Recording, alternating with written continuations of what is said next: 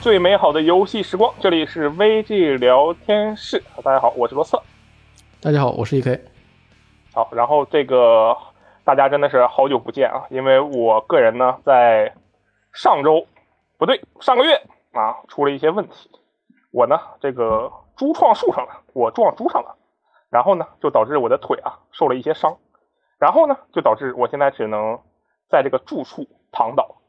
大家之所以能听到我的声音呢，还是感谢于这个导播组的辛勤的努力，让我即使在家做躺倒之罗的时候啊，也能跟演播间的编辑同事们一起来录制一期这个有关于游戏的电台啊。首先感谢他们的辛勤努力，真是太难得了。当然，由于这个电台呢是远程录制的，所以我的音质啊，就我个人这个音质，E K 应该是没有问题的。我的音质还有就是。我和 E K 之间这个搭话的问题啊，可能会比较尴尬，就因为我们两个啊互相看不见啊，我们这个别的平时的时候呢都能看我脸色行事啊，看我眼神行事，但我们现在这真的是什么都看不到啊！我现在屏幕上其实显示的是这个一个微信窗口，就完全没有任何卵用啊，所以说呢，希望大家能够稍微包涵一下，好吧？我希望这个过程不会持续太久，就是我躺倒的这个过程不会持续太久，因为。我其实再躺下去，我觉得我就要忘了电台怎么做了，真的 很神秘，很神秘。好，那么我们这一期电台的主题呢，其实大家猜也就猜到了，那肯定就是这个声势非常浩大的黄色颜黄色游戏啊，《赛博朋克2077》，真的是这个游戏啊，可以说是哭天抢地哇，大家期待了那么久，然后终于出来了。这个为什么是我和 E.K？来聊这一期电台了，就是因为我跟他啊是编辑部唯二啊是在游戏发售前提前玩了游戏的人，提前通关了游戏的人，对吧？你通关了吧？当然通关，我现在八十个小时了。我天，你八十个小时啊？那你比我还长，我这个七十多个小时。这个我们两个都玩的特别的久，你听我们这个数据就知道啊。如果是游戏发售才开始玩的话，你玩到现在啊，你好像强行玩也能玩八十个小时啊，但是一般来讲是做不到的。对啊，然后呢，我们还需要再强调一点，就。我不知道这个算不算甩锅啊？但是我们的评测的版本，无论是我还是 E.K，我们的版本都是呃 CDPR 官方提供的这个 GOG 版，就是 PC 版。我们是没有玩主机版本的啊。我我我稍微摸了一下老版的 PS 主机版，但是我们的主要的游戏体验来自于 PC 版。但同样，我们也知道，这个尤其是在本世代主机上，尤其是没有加强型号的本世代主机上。赛博朋克2077的体验是非常非常差的，这个我们是知道的。同时，这个 CDPR 也在我们录制的开始的没多久发了一个通告，就是用非常诚恳的态度啊，他们太熟练了，用非常诚恳的态度表达了自己的歉意，还有支持大家退款什么的。我之所以强调这件事情呢，就是想说，我们接下来的这一期电台主要还是聊赛博朋克2077本身一个基于 PC 版的。我个人认为，相对来讲比较正常的一个游戏体验的感想。就我先问一下，E.K，你觉得你玩的时候，你的体验正常吗？说老实话啊，这个叫不太正常啊，不太正常。怎么讲？呃，虽然我没有这个遇到就是坏档啊，或者说是卡主线之类的恶性 bug 啊，对，但是你。bug 还是非常多，对吧？经常遇到啊，对，确实是对。然后多到了一个按照正常我们玩游戏来说有点太多了的级别，所以我觉得不是特别正常。我我们感觉就是我们今年不能说今年，那可能过去三年玩的所有游戏 bug 加起来，可能都没有那几天玩的游戏体验到的 bug 的多，真的是这样，就超级多。所以这也就导致啊，我们这一期电台主要还是以一个相对来说啊，相比主机版来说比较正常的一个 PC 版的体验为主。当然，主机版的问题我们也是知道的，但是我个人感觉啊，这个主机版这个无论是分辨率极低、帧数极低、运行不稳定、各种跳出以及成吨的 bug 这样的问题，就是这些问题，它基本上已经超出了这个游戏体验的问题了。它不是它好不好玩的问题，而是它能不能玩的问题。我认为这是一个涉及到就是当今一个怎么说呢，算是游戏本身开发行行业的一个规则的问题了，就工业化的问题。它是一个首发啊，大家感觉 bug 那么回事儿然后慢慢修也能怎么怎么样，是否能弥补一个这样的，已经是在一个这样高度的问题了。所以我觉得啊，这样的问题我们之后专门找一个期的机会啊，来单独聊一下。这一期我们还是主要来聊一下《赛博朋克2077》游戏本身的一个体验，好吧？嗯，好啊。再说一句啊，我们是非常有素质的人，所以呢，我们不会剧透。对，对，但其实好像这个游戏它它主线流程啊，不是很长，所以说可能该通的也差不多该通关了，我觉得真的差不多啊。然后啊，我们来简单聊一下。首先一个问题，我觉得这个问题其实很关键。这个问题啊，我先埋个伏笔吧，就是说，我认为这个问题。其实不仅是对于《赛博朋克2077》，是对于所有所有的游戏都是一个非常非常关键，能够直接影响我们对一款游戏的评价的问题。就是对于《赛博朋克2077》，在它还没出的时候，我们对它的期待是什么样的？那我就要先问问 E.K，你对《赛博朋克2077》在它还没出的时候，就是我们大概是提前一周拿到的游戏，对不对？对。那么在提前八天的时候，你对它的期待是什么样的？我说，就如果你给我提前玩一款三 A 大作的话，我一般都会是比较兴奋，因为好说歹说，它也是个没玩过的新游戏。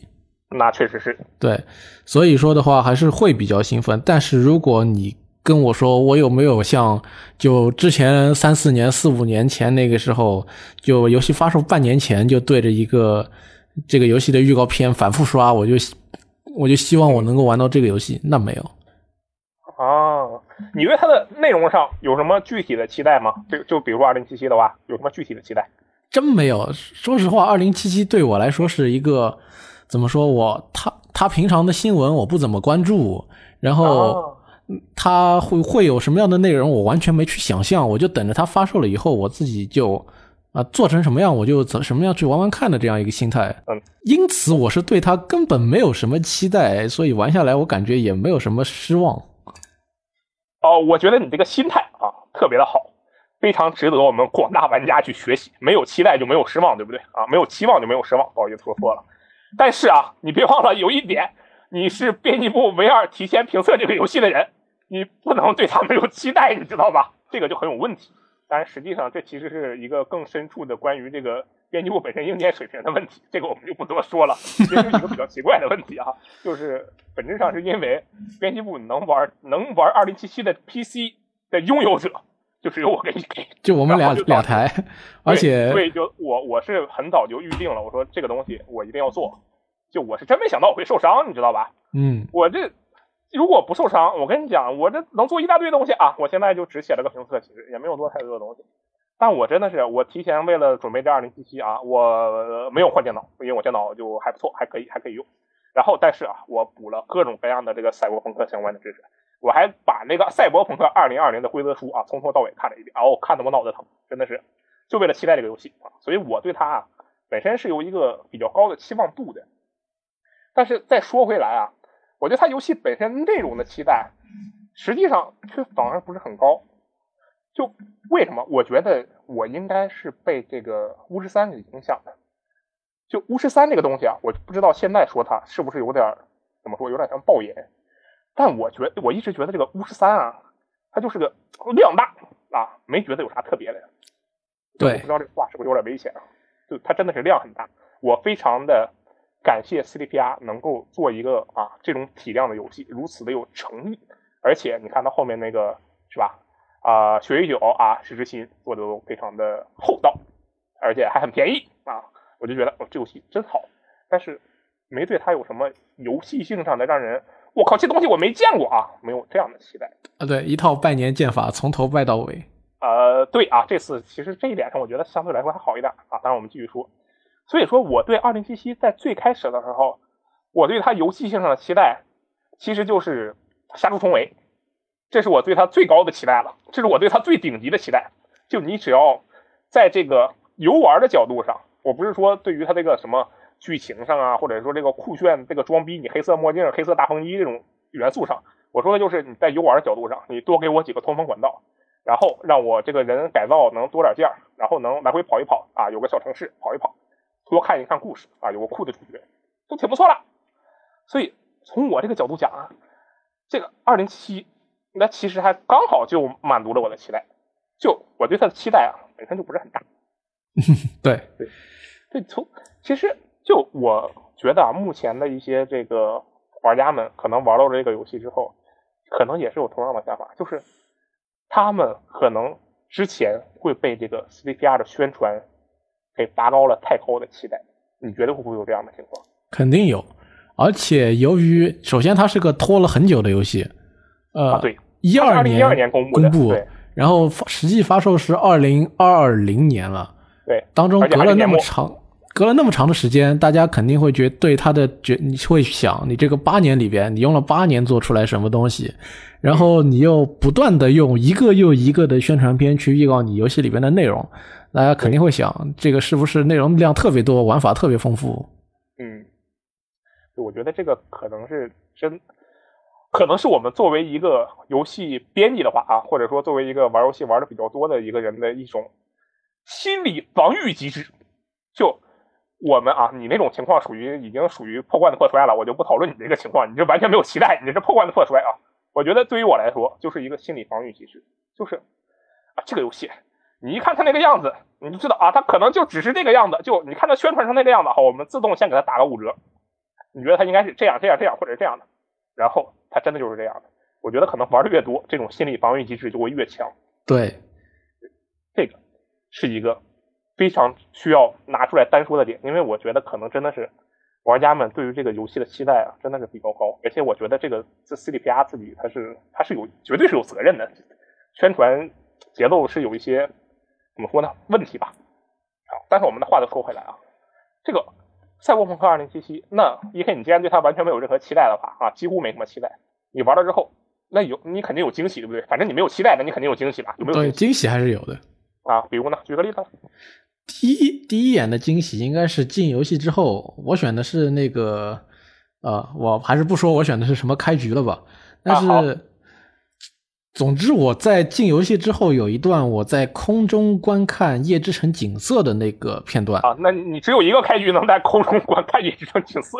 好，对，但是主要是那个片段给我一个非常强的震撼，因为哦，这种非常很有赛博风克、赛博朋克风格感觉的城市，一下子呈现在你眼前，啊，而且颇有一种当年《银翼杀手》就是戴克从撑着车在那个会飞的车在空中城市空中飞行的那个感觉。哎，真的是，我觉得就是你说的这段场景啊，真的是让我立刻想到了就是《银翼杀手》。不过我我可能比较 low，我想的是那个就是新的那个《银翼杀手》，因为他当时那个主角也是开着一辆那是奥迪飞行车吧，我看我记得好像是，然后他在那个空中那大楼之间，然后旁边就是那个巨大的霓虹在那来回闪烁，我觉得那一段真的是很像，很有那种感觉。因为，公司开员工开局也是黑黑夜，对不对？嗯，什么？我给说出来了，不好意思。而且主要是我记得很深的是，当年《银翼杀手》的那个城市的背景当中，嗯有很多的广告，有点像植入广告。我记得有一个巨大的可口可乐，嗯，但然后在这次在二零七七里边，你看到这个街头那个全息屏上面的广告，那真的是非相当之多。嗯对它的这个赛博朋克的元素表现是比较表现力是比较足的，对不对？相当足，我觉得是相当足。嗯，而而且我觉得你好像对这个方面就很满意，我记得是没记错的话。对这方面的话，稍微简单一点来说的话，呃，赛博朋克这个元素上肯定是有来自东亚文化的内容，呃，比如说汉字，就日本嘛，嗯对这种和呃霓虹灯啊，或者说是呃拉面，对吃面这种东西都是非常惯用的视觉元素。这一点游戏开始，嗯可能没一个小时就全都糊你脸上了。哦，确实是。而且他的那个很多那个招牌啊，不是有那个汉字嘛，然后还有那种英语跟日语混杂的那个标志，就那个宾馆 hotel ho ho 是 h o 是英文字母，对然后后面是 t e 是假名。对我当时一看那儿，我我我都不懂这个是什么鬼，但是我一看那个感觉，我就哎，好像就是啊，就是要这种感觉。还有这个从家里出门啊，为主角从家里出门，往右一拐，上面就是四赫然的几个大字，二十四小时营业啊，是那个汉字，二十四是呃阿拉伯数字，然后小时营业是汉字。我当时就感觉我去，这是就我不知道这是什么鬼，我也不知道这个店是卖什么的，但是我一看见这招牌，我就觉得啊，好，这可能就就是赛博朋克啊，我就有这种感觉。对，如果你是懂看得懂英语也看得懂日语的话，你玩这个游戏会有一种非常就是更有趣的体验，真的。啊，对，它确实是，它里面有很多，而且它的那个整个的那个文化的速动的感觉，因为它中间还有一个日本文化特别重的一个关卡，对不对？它的那一部分我确实是表现特别的好啊，但是剧透我们就不多说了。哎，除了这个赛博朋克元素本身的一个，至少在视觉上非常满足你以外，还有什么让你觉得啊很不错的点？啊，剧情肯定是有满足我的地方，但是剧情我就不说。嗯，游玩部分的话，我觉得可能是怎么说呢？它一体改造方面还是有点有意思的地方，但是但又跟那个杀猪重围完全不太一样，也算是做出了自己的一个特点。对，确实是。你可以举个例子了，比如说像呃，可正好可以做当做这两个游戏的对比嘛。比如说像是亚当简森，他是标配那个防坠落的那个降落设施的，伊卡洛斯之一。的降落啊，他那个技能名字叫伊卡洛斯之之之翼，还是叫什么鬼忘了？就是他反正脚上会打开那个减速，让你慢慢滑下去嘛。所以亚当简森是摔不死的。原来对，确实是这样。然后呢？当然，这一座在这个二零七七里面，你反倒是可以给自己的脚上装个二段跳。哦，对，而且还有蓄力跳。对，所以这种跟过去的赛博朋克游戏玩法不同的地方，也是我感觉挺有意思的地地方。那这个呃技能方面呢？我看他的这个技能就是非常多，对不对？超级多。嗯，他一个属性下边三个技能，一个技能下边又有二十个二十个专长。对，而且还有一个点是可以无限点的那个终极点。对对，嗯。呃，他的这些技能我看都是花样都比较多，对不对？对。你你你玩的是什么样的这个呃流派？其实我加点加的还比较散。嗯。我是主那个制作的，主制作对啊，那你还蛮独特啊。这个一般不都是主潜行攻击或者黑客什么吗？我是制制作加智力，然后智力只不过是用来关摄像头跟开跟那个就黑客用的。然后我主要的是因为点了那个技术能力嘛，它主要伤害是加那个技术武器，所以我就用技术武器蓄力打。哦。那你这个流，你这个思路是正确的。你觉得他这部分内容做的怎么样？就是他的这些呃，比如说加点啊、技能啊这方面，有没有觉让你觉得哎挺不错的，比较惊喜？这一点上，其实我感觉比较微妙，有好有坏。嗯，比如呢？从整体上来说，因为这个游戏我玩的是普通难度嘛，嗯，普通难度我感觉算是整体上来说难度比较低，怎么打都能过。呃，对，而且其实感觉并不需要去专注的投入在某一个方向上，就就像你说的，点的比较散，其实也也都能过。所以，我这个属性点的话，我为了呃强力打开的门能打开，技术打开的门能撬开，所以我各个的属性点都点了点。哦，然后就因为多点了点，所以很多战斗技能或者战斗专长不能点到很高。然后，但是又在这个情况下，我捡到一把数值高的枪，我就直接拿起来用，我也照样把各个地方都没有什么问题的打过去了。哦，因此我觉得这方面的内容的话，可能也许它是有深度的，但是对于我普通难度来说，用不到这个什么深度，随便点也就打完了。啊，你这么一说，我感觉就突然想起了《天外世界》，就是它的数值有点崩，有点。也不能说有点崩吧，就只能说比较轻度。对，很轻度。嗯，这个确实我们可能需要有这个怎么说更加高难度的情况下，可能才能体验到这个游戏本身的核心乐趣所在。对我其实稍微试了一下那个高难度，就是我我没有多死去选那个极难，我选那个困难。然后我发现，就因为我我也没办法玩太久嘛，然后我到那个困难难度的时候。在大概开局结束之后，去救那个呃，就演示里的那个任务，从浴缸里抱出来一个女人那个任务，那个任务开始，后面的一些需要战斗的任务，基本上如果让我正面打的话，其实是比较吃力的。不是也能打得过，就是浪费时间，也不能说浪费时间，就要打很久，就突突突，就有点像全境封锁，哎啊，要要狂爆头，就爆头爆一梭子，然后也不至于一梭子，但是三分之二梭子是有了，所以我就尽量去选择那个潜行嘛。而且，其实如果你一周目主要去选那个潜行的话，而且你一周目主要去选潜行的话，其实除了教程那一段以外，很少会碰到就是那个人你你牵住的那个人把你挣脱开，很少会碰到这样的情况。对，真的很少遇到这种情况。对，但如果你选困难的话，到后面如果你去做那些难度高，它难每个任务不是有一个那个难度评级嘛？比如说适中、很简单、非常简单，或者是危险这那的，选那个高危险的难度的话，基本上会碰上，偶尔会碰到那种直接能立刻把你挣脱开的敌人潜行的话。所以说，我觉得可能在困难难度下，开始就需要去专精一两个或者是三个流派，就不能雨露均沾了。可能到这个到最高难度的话，可能就真的只能专注两个或者是一个流派，应该是这样的。嗯，那么也就是说，其实我们还是需要用一些更高的难度来带来我们为自己的这些挑战，否则这个游戏有点过于简单了。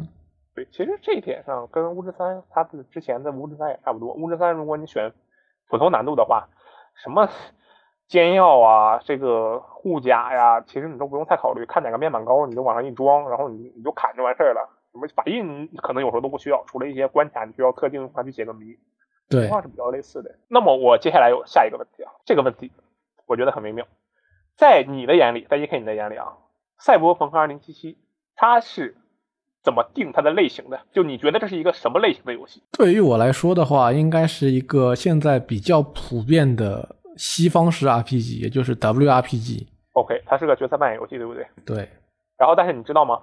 赛博朋克2077的官网以及他的自我介绍，无论是推特啊还是其他地方的自我介绍，他的游戏自我定位是开放世界动作冒险，完全没有任何 RPG 的踪影在里面。但实际上，你一玩你就知道，这他妈就是个 RPG。对啊，升级加点对话。对，他为什么要强调自己是开放世界动作冒险？我觉得他就是为了跟刚才说的内容是一样的，就是为了降低这个门槛，让人觉得，哎，开放世界动作冒险啊，GTA 啊，这个动作冒险那太多了，什么神秘海域啊，这个最后生还者啊，都是动作冒险，那就是吧，玩起来就很轻松了。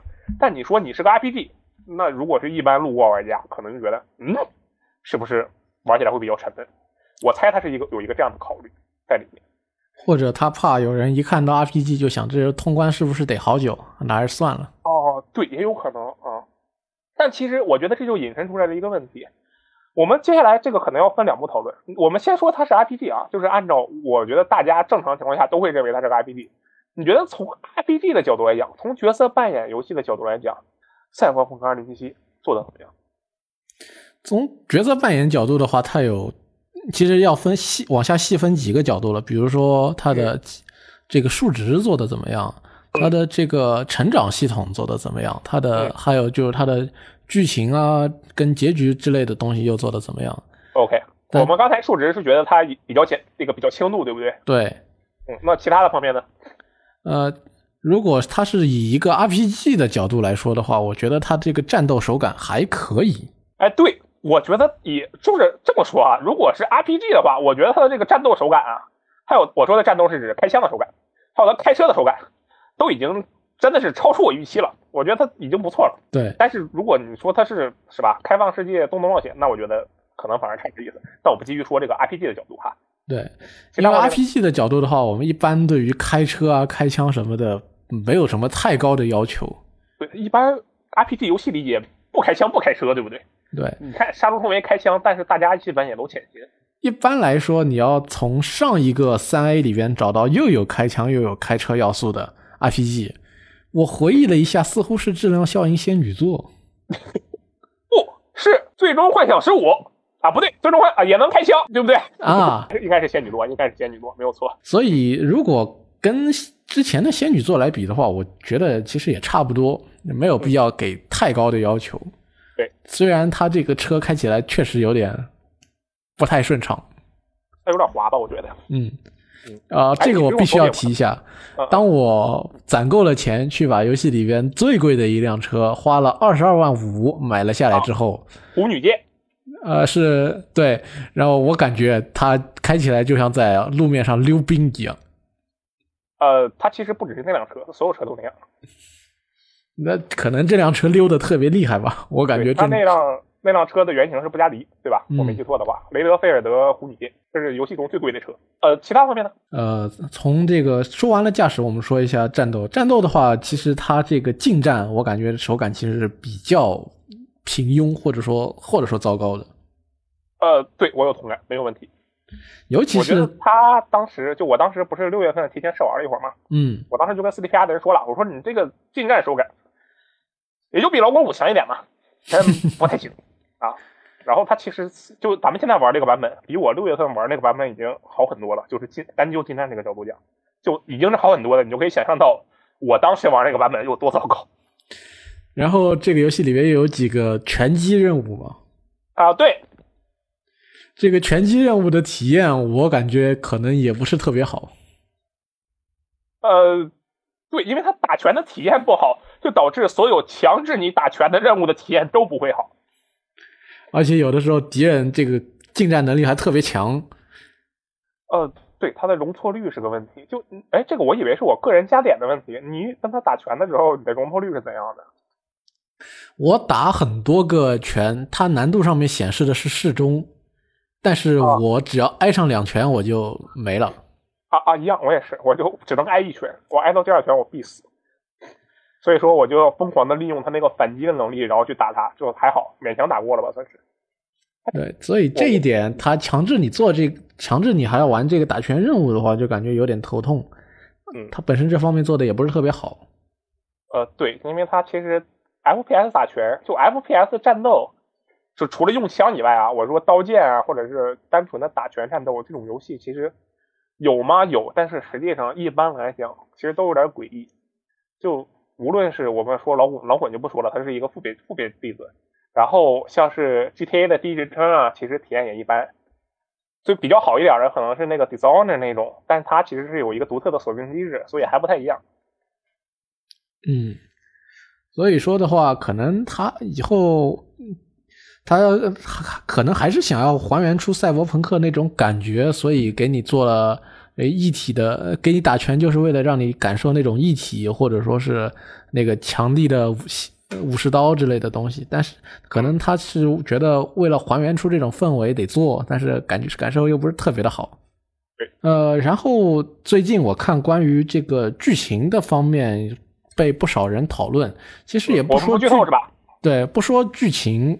本身怎么样？但是可能有些人对它这它的分支影，它的选项对于分支的影响程度，可能还是有不少的疑问的。嗯，有的人觉得，可能我在游戏当中做出的选择，对于这个任务，不仅是这个人任务也好，还是对整个游戏的剧情体系，都造不成不了太大的影响。呃，对，你觉得怎么样？就是你觉得是这样的吗？我觉得它确实，如果你从表现上来看的话，很多任务存在着你选哪个选项结果都差不多，或者说是，呃，你不管是你也没有办法去决选择这个任务，我就不做，我就看着可能以后会有产生一种什么全新的变化，这这种没有。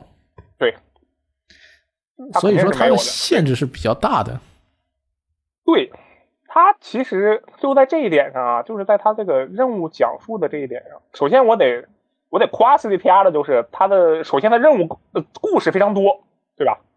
在夜之城，我的妈，各种故事，就成那委托个个都是小故事，甚至故事非常的多。但是实际上像是互相让不同的主线之间啊互相影响，然后前一个主线的抉择会影响到下一个主线。或者我们就不往大了说了，说什么每一个任务都有可能影响到结局这种话就不说了，就只说第一个任务的主线可能影响到下一个任务主线这种情况，实际上也只集中在某几个节点而已，并没有特别的多，对不对？对，它是节点式的嘛。对，这它给我本身带来的体验，实际上就在这一点上跟那个上古卷轴是非常相似的。就你无论怎么样，你最后肯定都会成为东宝大法师，只要你不把他们全屠了，对不对？嗯，就是一个这样的，你无论怎么样，你都会成为战友团首领，只要你不把他们全屠了。对你无论怎么样啊，黑暗兄弟会不一定，那是另一码事。就是他跟这一点上跟老鬼五，我觉得是有点像。他确实中间给了你一些选择，就是你如何成为这个大法师，如何成为这个战友团首领，你如何成为夜之城的传奇，可能有一些区别，但是最后的结果都是殊途同归的，可能是这个样子。对，就是说你无论怎么样，你到最做了哪些支线，在支线里边怎么选，你都会被树到回到最终的一个结果上面来。嗯，它或者不是说一个结果，或者说一个节点上面来。嗯，我觉得其实这样的设计在对于赛博朋克2077也不能说有什么问题，因为在我印象中，我没记得 CDPR 在宣传里边说过这个游戏在选择上有多么多的丰富性。对他其实说的是，但他确实强调过我们之间会有很多影响，这个他说过，但他还真没说这些影响都能改变，做出很大改变，这个他倒是没说，但他确实说了这些选择会造成很多不同的影响，然后导致每个玩家的体验都是不一样的。你觉得他这一点到底做没做到？我觉得有点有点这个怎么说公关呃话术的感觉在里面。呃，其实。有没有做到？关键在于你能不能看到每一个选项后边会发生什么样的影响啊？对，一般大部分玩家其实都是这个任务走一遍就走完了，选了这个选项选就选了，不会有人特地去把每一个任务都 S L 把所有的选项都试过去一遍。呃，对，所以说这个问题其实有点难说，但是就我个人来说的话，它的这个体验是挺独特的，有些剧情上面的选项确实也是。选了这个就这个了，对他其实我因为我是写评测的时候我就特意试了一下，而且我不是之前玩的那个试玩嘛，然后我就故意选择了跟试玩走的不同的路线，然后我试验的结果呢就是说选不同的选项带来的差异，它绝对是有，首先它肯定是有，就你对话它至少也有嘛，但我们说的是实质上的那种游玩过程的差异。它实际上那种通过一个选项导致你游玩的过程有哇，你觉得哦，这是一个非常新鲜啊，这个路线跟以前都不一样了。这种差异实际上我自己算了一下，非常少，也不能说非常少吧。它其实虽然个数很少，但体量很大。就比如说之前演示不是有那个呃和那个漩涡帮，就是脑子都改造跟跟蜘蛛脸一样的那些人，跟漩涡帮那些人一起交易的那个任务嘛？之前不也演示过吗？然后你之前可以先去跟那个军用科技的女性来交流啊，这些这部分确实是，如果你选不同选项，呃，区别路线虽然一样，但是内容上实际上差很多。但实际上这种程度的改变，我没有搞错的话，一个、两个、三个、四个，全整个我玩下来几十个小时，有这种程度改变的呃任务，一共就四个。对，我是都试了几下，所以我印象当中也没遇到特别多的，就是对。比如说，对一个势力，我决定是跟他们友好，还是直接开打？没对，没有很多这样的情况。对他这种差异实际上大，但是你要说他没有嘛？当然，他还真就有，这个其实就很微妙。所以你觉得从这个角色扮演游戏的角度讲，他做到这个程度算是怎么样的？呃，如果只是宽泛的说角色扮演的话，那其实不用说这个角度怎么样，因为有一堆 JRPG，他们剧情都是固定的。好，那我们说西式 RPG。西式 RPG 的话，因为像我之前玩过很多呃现代西式 RPG，玩过这个龙腾世纪，玩过质量效应，他们其实很多这个选项也没有那么大的影响力，所以这主对于我觉得来说，这是我玩过很多这样类型游戏当中的其中一款，并没有什么太特别的地方在这一点上，就是没觉得它很差，但也没觉得它很呃很突出，对，就是一个满足你预期的一个水平，是不是？对，这就是一个。他们这像这个《龙腾世纪》跟《质量效应》当中也有非常优秀的作品嘛？嗯，我觉得放跟他们放在一起比，其实没有什么问题。OK，好，那我们现在刚刚说的是这个，哦，其实说的不是 RPG 啊，是西式 RPG 这个角度。就假如我们先把它定性成 RPG 的话，这个游戏给我们的感觉是怎么样的？那我们现在顺着官方啊，就是 CDPR 他们自己给自己的定位。开放世界动作冒险啊，开放世界科幻动作冒险，开放世界动作冒险这个角度来讲，你觉得《赛博朋克2077》做的怎么样？如果要说开放世界动作冒险，我们一定会拿一个游戏去跟它比啊，对，那就是《模拟山羊》，那就是 GTA 对吧？对，那就是 GTA 五，因为 GTA 五从各个方面都有一点相似性，跟它选在了一座呃。加州附近的城市，然后对，它是西海岸城市，这他自己说了。对，而且我实际上去查了一下设定，夜之城就是取代了加州的圣迭戈。哦，它离那个洛杉矶也不远，就是洛圣都也不远，对吧？嗯嗯。然后也是地图当中是一块城区，城外还有一部分地区。啊，对，其实还真挺像，就是因为你玩 GTA 五的时候，虽然其实是洛说是洛圣都啊，但实际上你还会去那个呃撒哈撒哈拉大沙什么撒哈拉大沙漠、塞拉诺大沙漠那一面，对不对？他那张 GTA 五他给你的那张实体版地图里边已经上面写了洛圣都与南圣安地列斯与布莱恩郡。对，还有什么齐格耶勒山，好大一片地呢。夜之城也一样，就是除了夜之城本体，其实上下左右都有一些其他的空地。对，然后可以玩家可以去看。那么，其实你要跟他比的话，一个是他是城市题材的那个动作呃开放世界动作冒险，而且《赛博朋克2077》虽然说是未来吧，但是它还是有很多现代的城要素呃元素嘛，就是说开车、高楼的城区之类的。你对呀，我都没想到2077年了，我他妈开枪还得拉枪栓，你知道吧？我是真没想到。对，所以说他。他这个风格做出来，一定就是呃，感觉就是邀请你去拿它跟 GTA 五对比。嗯，那你觉得比下来怎么样？那么如果真的你去跟 GTA 五对比的话，你又发觉在开放世界这个开放跟呃它的可玩要素上面，跟 GTA 五比起来又不够。对这一点上，我其实是有同感的。就我虽说不是什么专业 GTA 玩家哈，但是我觉得就是。这个 CDPR 把自己定性成开放世界动作冒险游戏，有点奇怪。就咱们玩了这么久，你觉得这个游戏啊，就如何评价一个开放世界游戏？我们先不说动作冒险的部分，开放世界为什么这个 GTA 啊，为什么大表哥说是开放世界之王啊？当然，那个塞尔达是另一种开放世界之王，这个我们就不讨论了。这塞尔达明显是另一个路子，这个我们不多说哈。就只说 GTA 跟大表哥他们的开放世界，那里面你都会觉得哦。这个市民一个个都是这个有血有肉的人，对不对？我过去揍他一拳，让他揍我，警察就会把他带走，我就特别的快乐，对不对？对，我去抢个车啊，他要反抢，我觉得你这人有种，我就把他毙了，我就特别的快乐。我这个走在路上被车撞了，我就把这个撞我的人毙了啊，我就特别的快乐。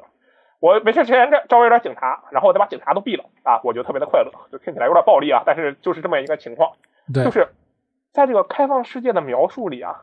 这个 GTA 无论是 GTA 还是大表哥，他们对于路人，我们说最简单的就是开放世界里的人的 AI 有一个非常严谨而且复杂的逻辑在里面。你对它做什么动作，它们有怎样的反馈，这实际上我觉得是肯定是经过了精心的设计的。而且的路人，我们就不说他有时候吃个汉堡打个电话，然后停下来给你车拍照就干这些破事儿，这什么事儿都干，对不对？这是一个 GTA 的卖点，所以说让你真的觉得活在这个城市里。对，夜之城在这一点上做的不够。对他真的是，我觉得这一点做的真的是比较差，可以说是。嗯，你看那些路人，虽然其实你发现了吗？每个人走过去都能跟他 N F 交谈，但其实他说的就是那几句话，而且他说的往往会跟目前你所处的处境八竿子打不着，就很神秘。说你为什么老跟着我，大哥？我刚见你，我什么跟着我跟着你了？就 非常神秘的对话。对，还有就是，我不知道你有没有印象，就是在有些时候。在某些地点，你会发现不同的 NPC，他们说的就闲聊时候说的话是一样的。哦，对，他其实就是把不同的所各种各样的脚本都塞到了那些城市里。我觉得他是这样的。对，我不，我已经在这个游戏的很多地方听到过有人对着有一个 NPC 对着另外一个 NPC 喊：“这笔钱是我们离开这里用的。”对，他那里面就市民之间啊，他没有那种。GTA 的生活感，就真的让你感觉，哦，这个是他们设计放里面的，这个呃是他们放里面，那个是他们放里面，没有 GTA 那种，这是一个城市的感觉，这个是它开放世界的一个问题。它对，而且我觉得他们这个 NPC，它的这个行动模式明显有问题。哦，对，我的天哪！呃，如果你拿这个 GTA 五去跟二零七七还有前两个月发售的看门狗军团去比。因为他们类型还是有点相似的嘛，你会发现跟他们两个跟 GTA 五比，它的里边的这个行人或者说是市民的 AI，这个不管是行动模式还是它的动作丰富度，跟 GTA 五去比，都是你都会觉得不够真。对，其实我有时候就会想，你说我们拿 GTA 去要求它，是不是太过分了？毕竟是吧，那是 GTA 啊，那 Rockstar。是吧？那是 Rockstar 啊，这世界上一共就没几个 Rockstar。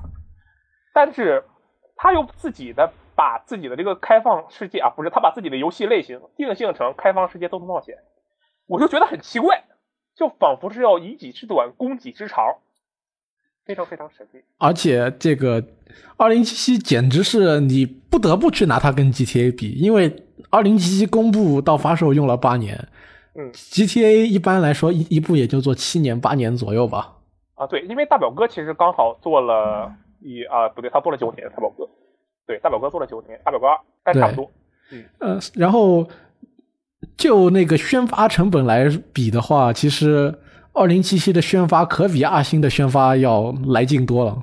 哇，那真是，我可没看到什么火箭落圣都高武器火箭落圣都。火箭洛圣都，阿星那个宣发真的是没有直播啊，就两个两个三个预告放在那儿，给你刷几块广告牌。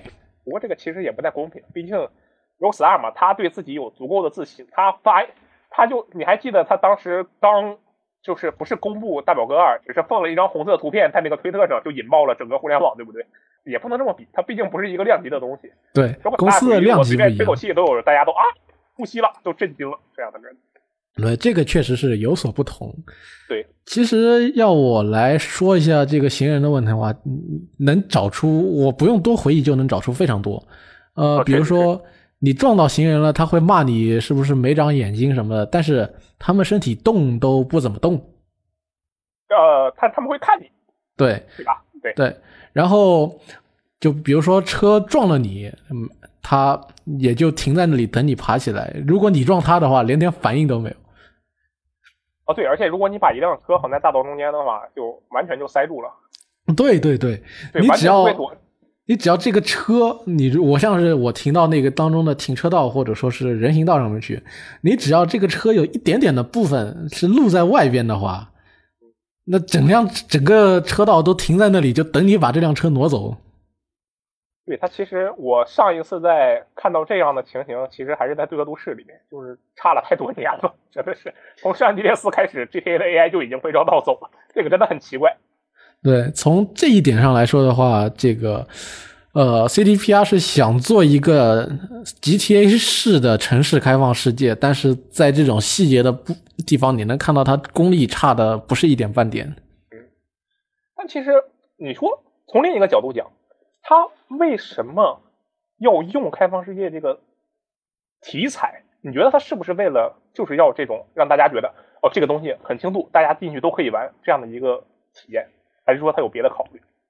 我是觉得他可能想要第一次做成这一件事情，就是给你一个巨大的开博赛博朋克世界，让你随便往里边走。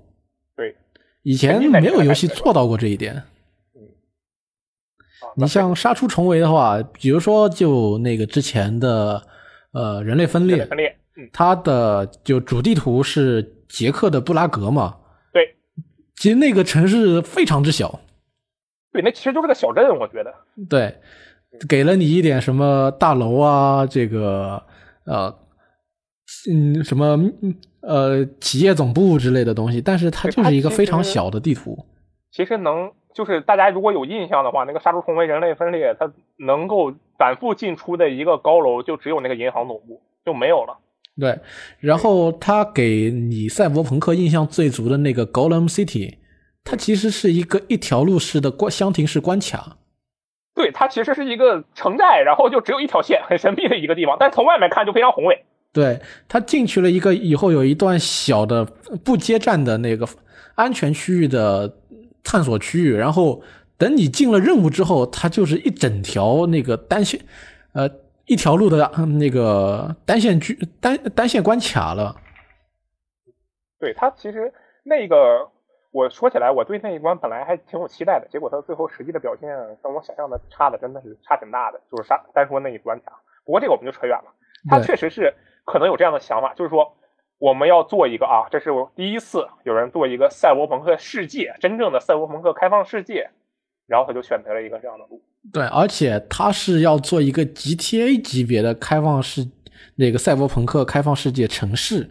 嗯，啊、对然后在这方面的话，他的给他带来了应该是一个非常大的工作量。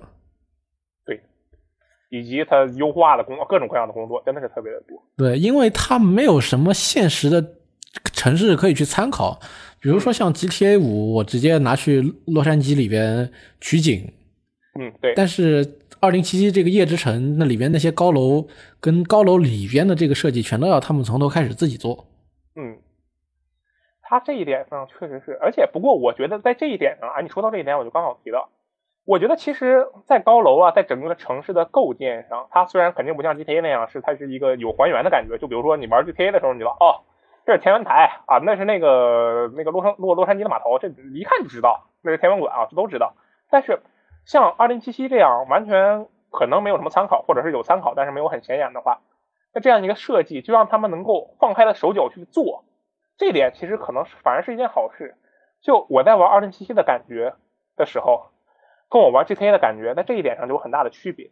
我玩 GTA 的时候，我的赶路我肯定是靠车，要么靠飞机，对不对？我就满世界，我就我就开车开飞机。毕竟汽车文化在 GTA 里也是很重要的元素。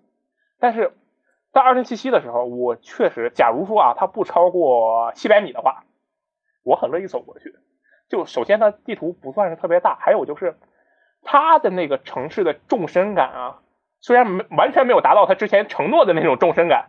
但纵深感也要比 GTA 强很多，就小天桥、小巷、贫民窟的楼顶，还有那些这个电梯上下的感觉，这一点我觉得是，其实反过来说是比较强的。对，其实我后边去查夜之城资料的时候，我看到过一张它的设定图嘛。嗯。就算从设定图上面来看，夜之城也不是一个很大的城市。嗯。但是在这个夜之城里边，它把那个。就是呃，它的那水平面分成了好几个面，你得不断的通过地道啊、天桥啊，还有这个电梯在上下之间往返。哦，对，你处在一个平面上面，你都不知道你现在是在海拔的哪个高度、第几层。对，这是一个很有乐趣的一件事情。它的地形其实还四通八达吧，我觉得可以这么说。真的，这一点做的还真挺不错的。就我印象里特别深的一个，就是在那个呃。地图北侧靠北的一个靠北，不好意思啊，就是靠偏向北侧的一个 地方的码头啊，那附近有个支线，然后那个码头旁边是一个立交桥，那个立交桥啊，就是码头立交桥下面是个地下商场，上面有两个天桥，然后最上面还有个走车的立交桥，这这是上面有至少四层的空间，就这么一小片地方有四层的空间，然后就导致你从码头要绕到城市里，实际上你有四条路可以选，而且怎么走你都能到。而且你不会觉得哦，这条路就明显不如那三条路设计的精心。比如这条路上东西就少，这条路上没啥人，这条路上没什么东西。啊，不会，它的这个纵深感，就我们只说地图本身的这个构造和它的复杂程度，实际上做的还真挺不错的，我觉得。对，其实这个地图就游戏中期的那个扭扭街，应该很多人应该已经去过了，对吧？那有好多人上去就去扭扭街了，对，他根本就不需要中期啊。对，扭扭街地下室那个，就如果你以扭扭街为作为那个平就第一层的话，扭扭街的下边是樱花市场。嗯，对，樱花市场那个就其实很 很有地标的，因为它那个用的是全息樱花嘛。啊，对，而且那个地方有很多那个小吃摊啊，那种类似的东西。对，地方我印象蛮深的。在网上的话，还有一些任务地点的地方，就说那个那边的几层，你能看到它的不同，在不同的层数，它有不，它会给你展现出有不同的功能，以及每一层它都是有汽车道加人行道的这个配置，更加让你看不清楚你现在处在的到底是一个什么样的位置，就造成了一种很迷幻但又是非常的呃繁华的那种感觉。而且那个樱花樱花市集，说到这个刚好，它樱花市集上面有个玻璃盖就它那个天花板是个玻璃，你还能从上面往下看，或者从下面往上看，你还能踩在上面往下看，它那个感觉确实是挺不一样的。哎，你之前去过重庆对不对？对，我去我没去过重庆啊，但是是这个重庆也是有类似的这种感觉，所以他才会觉得是这个赛博朋克都市。对，是不是有同样的感觉？让你我正好有在一个群里边看到有重庆的朋友说他这个。玩《赛博朋克2077》就很有在重庆走的那种感觉，所以我觉得 把重庆叫做那个有点赛博朋克之都是有那么点道理的。嗯，对，我觉得他这一点上确实是挺不错的。他的差可能差在他，嗯，没有办法去给开放世界的市民啊这些 AI，他可能就是缺乏经验吧。我觉得，对，因为他是他他们第一次做这种游戏嘛。对他可能就是缺乏这方面的经验。但你确实能感觉到它在这个场景的构造上，还有就是它给这个毕竟是开放世界嘛，它就往那个各个地方都塞了各种各样的小任务啊、委托任务啊、支线任务啊各种东西，而且它每个任务里的那个小场景，其实也特意没有做成那种一本道式的场景，而是也都做了几条路在里面，什么通管道让你转转。对，但是说到这里，再跟它再把它跟 GTA 比的话，又会发现 GTA 五把整个洛圣都变成了一个游乐场。但是二零七七没有把夜之城变成一个游乐场，嗯，也就是说，嗯，你能够参与的活动不够多。对，你看到一一地图的这个问号，其实大部分是委托让你就进去潜进去干了这个事再潜出来，嗯，那就是说玩法不够丰富。对，在二像是在 GTA 的时候，我们有一种很明显的感觉就是。我们可以在这里面真的就不做任务，我们就瞎逛去吧。然后路边买个热狗，去码头坐会儿过山车，然后再看看这路人，哎，我人被抓了，就是类似这种破事儿，就非常有趣。但实际上你在二零七七里可能就做不到这一点。你真的闲逛的话，你只能触发一个又一个任务，而这一个又一个任务，实际上它是它设计的一个又一个的关卡。夜之城像是一个超大号的小关卡的集合，它给我的是这种感觉。就是拿一堆小箱庭凑出来一个开放世界，对，不像是 GTA 五那种，就比如说你走在路上，呃，看到一辆运钞车，本来你要去个什么地方，你看到一个运钞车，给你跳出一地图上给你跳出一个提示，这辆运钞车可以抢，你去抢了之后，发现这突然警呃，你这个通缉升到了三星四星，然后背后跟着一堆警察，然后你又再开着车跑，这样。不知道怎么回事，就跑了一大半个城市远的这种体验，在二零七七里面是没有的。它其实 GTA 是真正意义上的一个开放世界，因为它本身也是标杆，而二零七七更像是一个拿各种东西凑出来的一个开放世界。但是也只能说有好有坏吧。还是那句话，坏的地方就是它不够活灵活现，但好的地方就是它这个城市构造确实是比较精细，对不对？对，这点上还是不错的。好，我们接下来说啊，这个刚才我我再强调一下，说到这儿我们得强调一下。我们不是故意拿它跟 GTA 比啊，这绝对不是故意的，因为他他自己他自己说的是开放世界动作冒险，你开放世界动作冒险，你不提 GTA，那你就是侮辱开放世界动作冒险啊，对不对？那我们接下来说这个动作冒险的部分吧。其实动作冒险这个部分，你觉得他做的怎么样？那动作冒险的话，这个其实就还算是 OK 吧。嗯，但是我觉得。我不知道在这里说是不是合适。我觉得《赛博朋克2077》看起来是一个规模很大的游戏，但是我实际上玩通关了以后，我没觉得什么。我通关了之后，我这两天我正好前两天在一点一点清上面的委托的时候，我发现我感觉这个游戏做的规模还不够大。哦，具体怎么说？呃，比如说，呃，你看他给了你一个夜之城跟游跟夜之城外的一些地区，看起来很大。但是，那你再跟他一些其他的要素加起来，比如说他给你已经宣传了有那么多车啊，游戏当中你每隔一段时间就有中间人来问你啊，要不要来我这里买辆车？哦，对对，其实买车能够在你游戏里面花掉你最多的钱，但游戏里边没有足够大的地方去让你飙上一圈。嗯，他呃，他有这个开车比赛啊，对，当然这个有点强行了，但他确实有开车。就就感觉哦，我总算搞了那么辆车，但是好像我一路顺畅的开车，开个那么几分钟，哎，路到头了啊，没了。对，或者呃，然后在另一方面说，就比如说啊，我现在我等级越到后边，我就这个我就越强，我身上的装备就越好，我点出来的这个专长就越多。嗯，我想去找人试验我身上的这些东西的时候，我会发现我剩下来的都一些小委托了，没了。嗯，对，就是数值其实又绕回去了，有点数值也是个问题。对，我就感觉它规模其实做的还是不够大。就是，哎，我第一次通关的时候，我觉得好爽。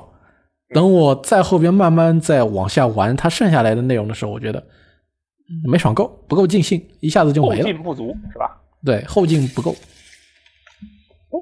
就说到了这也这一点，它的这个，其实你要说一个开放世界动作冒险游戏，无论是我就说看门狗、GTA 啊，各种各样，黑道圣徒，就所有开放世界动作冒险游戏，我们都把它算进去的话，我觉得这个赛博朋克2077有一个特别奇怪的点，就它那个载具啊，我先不说那是车，无论你是车还是马还是什么其他的什么鬼，起码载具应该能自定义吧？它这个却没有自定义啊，我觉得这个特别特别奇怪。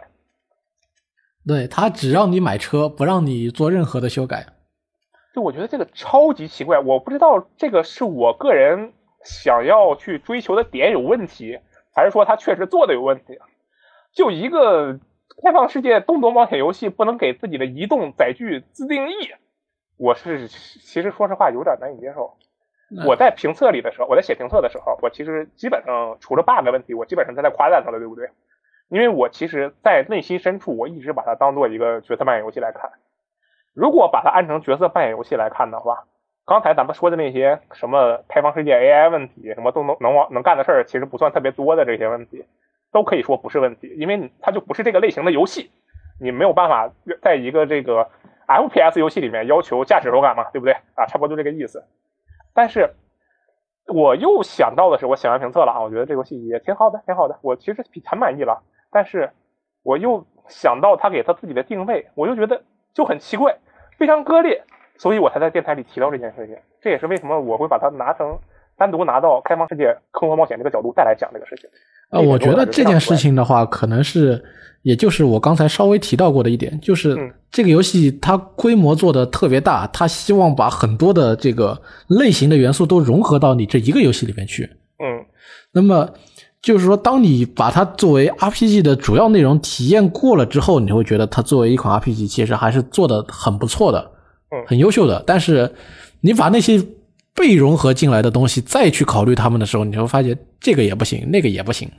嗯这可能也是一种贪多的一种这个负面效果吧。对，就是我觉得他这个无论是他自我定位，还有他之前宣传的那些节点，还有就是，还有我觉得我我觉得这是一个很重要的点，就是当今游戏厂商在对玩在塑造玩家的期待的时候，会不会有点用力过猛？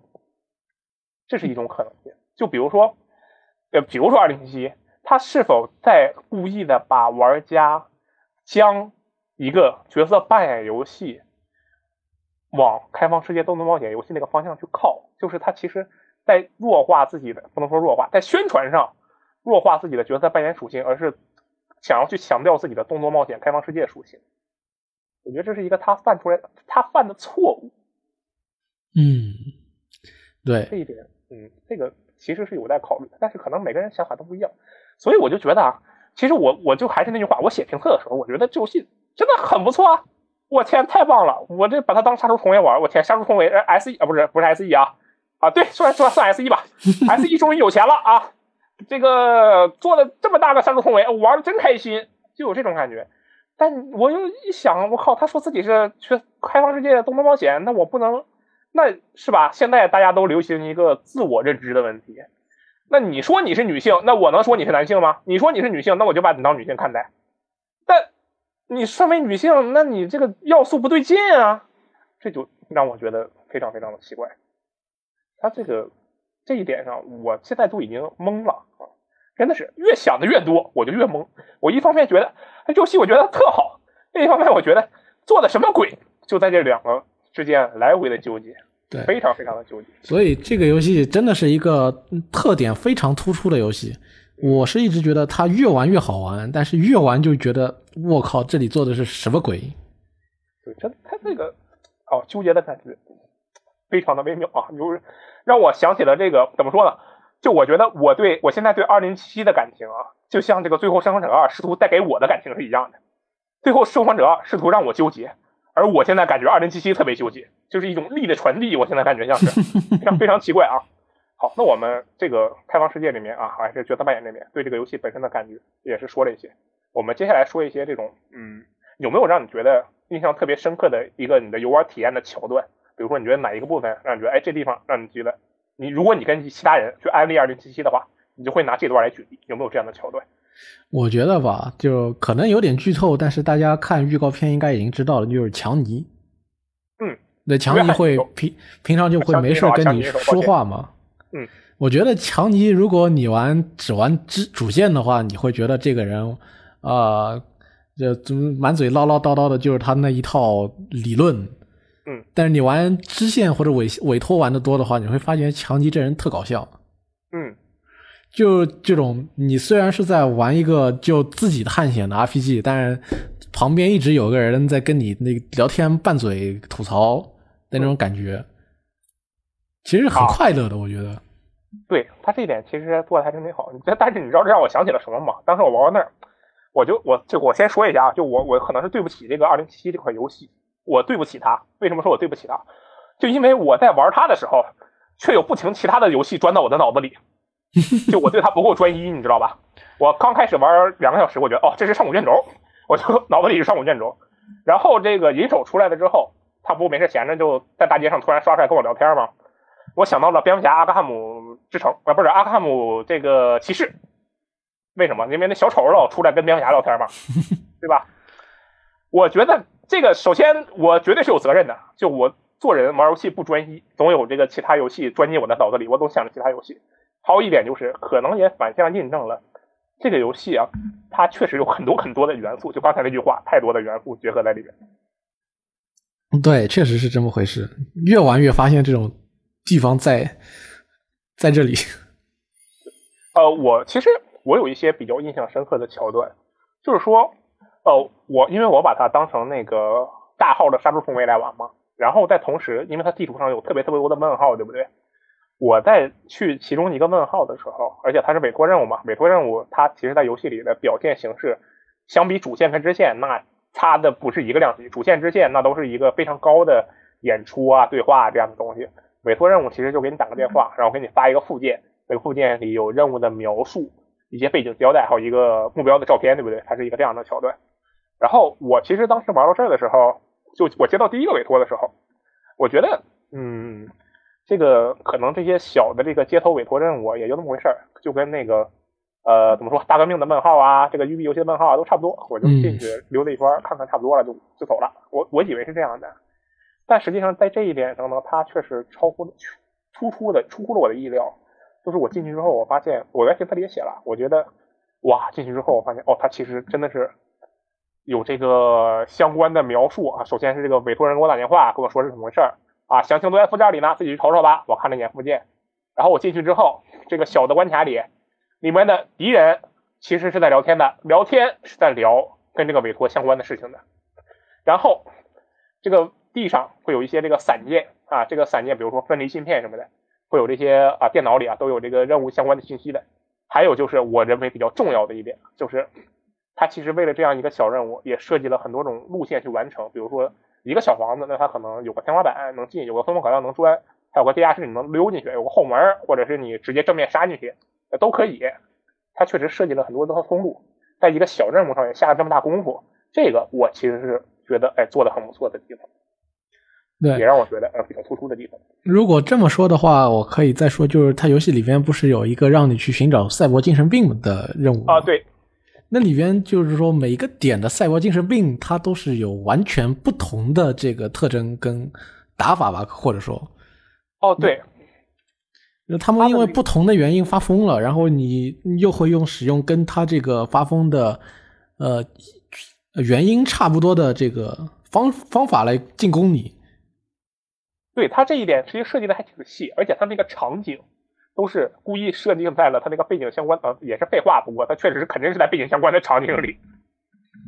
然后就是他的那个赛博精神病，啊，就说到这里啊，赛博精神病它其实是一个赛博朋克二零二零的设定，然后只不过它二零二零的设定里面的时候，它是针对玩家来进行的，就是玩家每多装一个一体，然后就要过一个精神病的鉴定，这是二零二零的设定，只不过二零七七变成了这个。赛博精神病，一个这样的一个变成跟玩家没有关系，但是要去接触的一个这样的产品，他其实做的还挺好的，我觉得做的还不错。对，就你能感觉到他在很多地方是特别特别用心的，对吧？我觉得这个整体的规模可能啊有点问题，但是你又不得不感觉哦，这个地方他真的是嗯，这感受到那种啊赤诚之心，特别的酷。那这个时候我倒是想到了一个问题，嗯，如果是。让你给你两个选择，让你选啊，一个是这个赛博朋克二零七七的这个任务的模式跟规模按照现在的保持不变，另外一个是把很多你觉得用心的，他们花在你又觉得用心的委托跟支线上面的功夫，把它给换掉，换到这个主线上面去，让它扩充主线跟重要支线的内容。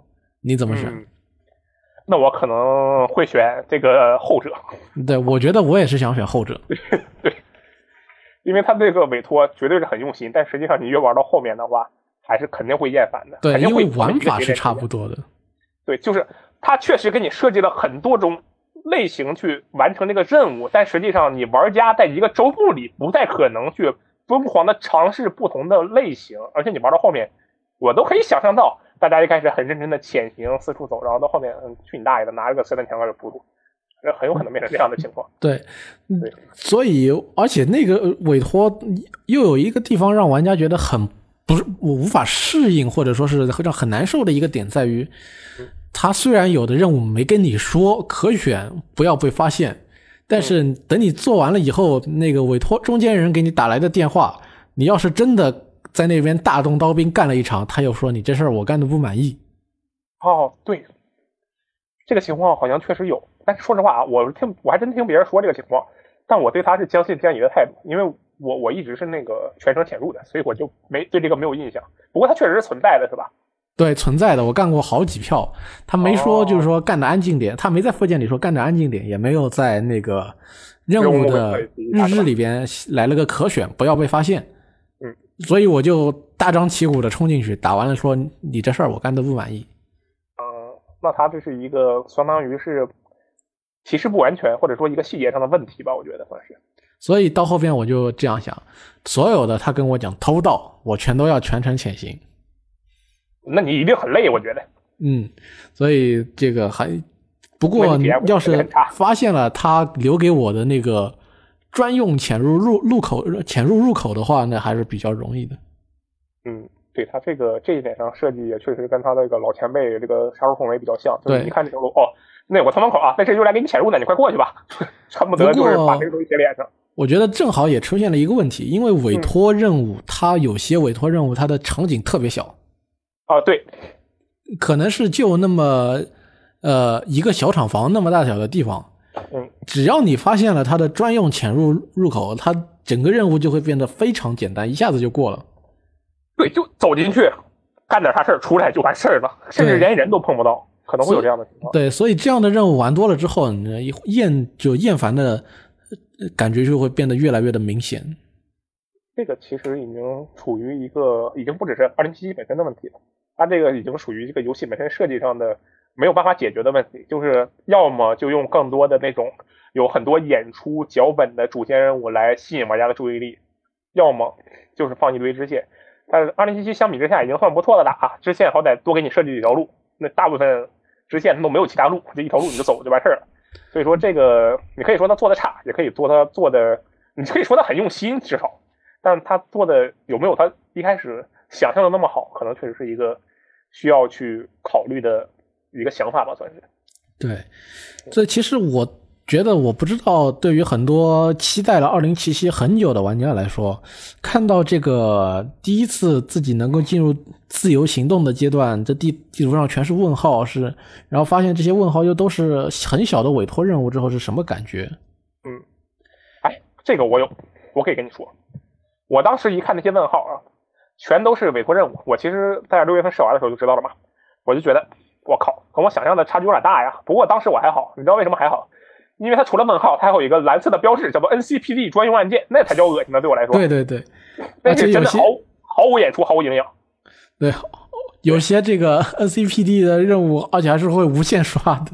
对，太太弱智了，我觉得这个啊。但是其实我对委托那部分的一开始的感觉就是，嗯，哎呀，感觉好像也没啥区别呀，跟那些这个玩玩儿吐了的清问号游戏。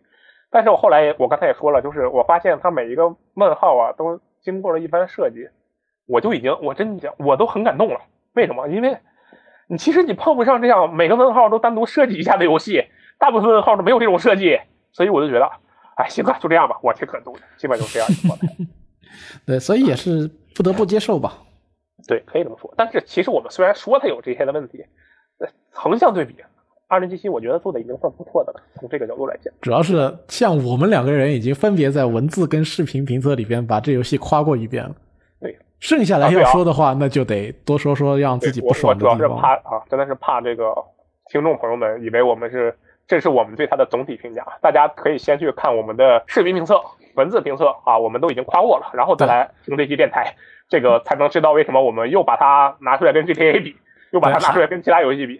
还有就是我对它的剧情还是比较满意的，但是在这里我又不能说。对我还得说一点啊，我再重复一遍。不是我要拿它跟 GTA 比，是他自己说它是开放世界动作冒险游戏，我一定要强调这件事情，我要强调很多遍啊，真的要强调。所以他不得不跟 GTA 比啊。还有就是我认为接下来我们要讨论的一个重大话题，也就是这个游戏中最显眼的部分啊，就是它的 bug。嗯，哇，这游戏的 bug 是你觉得最近它有没有让到让你想到什么游戏？就这个游戏光从 bug 这个角度讲，呃，第一次我想到的是。我操，这个游戏是杯赛级别的 bug 啊！对，然后我在想，它是更接近辐射四，还是更接近辐射七十六啊？然后呢？你想出结果了吗？然后我想，至少那个我玩辐射四，虽然有一堆乱七八糟的 bug，但至少还是还是把顺畅的把主线打下去了。嗯，对。然后我又一想，辐射七六有那么多让大家觉得是 bug 的问题，还是因为它是一个网游，它有一个。联网成分的问题，嗯，又不太一样。对，后来我真正找到了哪一款三 A 用 bug 摧毁了我的体验。我我猜一下，这个游戏是不是有副标题的？啊，没有，没有副标题竟然。对你猜是哪个游戏有副标题？我猜的副标题是前面四个字，后面三个字，你最爱的游戏系列的那款游戏。那不是，那不至于，不至于。其实我连着想到了两个游戏。呃，一个是让我觉得这个游戏我操 bug 太多了，怎么玩？就是《黑手党三》啊，哎呦，这太对了。好，还有吗？还有一个是让我让我觉得这个游戏本身也不怎么好玩，然后他用一堆 bug 来不尊重我，那就是呃《正当防卫四》。哦，真的是《正当防卫四》是吧？我其实想猜《正当防卫四》，但是我不敢说。我就是《黑手党三》跟《正当防卫四》，我觉得这两个游戏真的是 bug 非常的恼人，然后。二零七七的 bug 其实跟他们处在差不多的级别上面。嗯，对，我觉得其实这里我们需要强调一下，就我们讨论的二零七七的 bug 是基于 PC 版这个相对来说体验已经好、比较好的版本的 bug，而不是主机版那种就是它玩都是问题的那种 bug。我们现在说的是一个相对来说已经比较体验不错的，然后在此基础上的 bug。对，其实我们还跟大家不一样，我们一开始玩到的是一点零零版啊，对，我们玩的是最原初那个版本。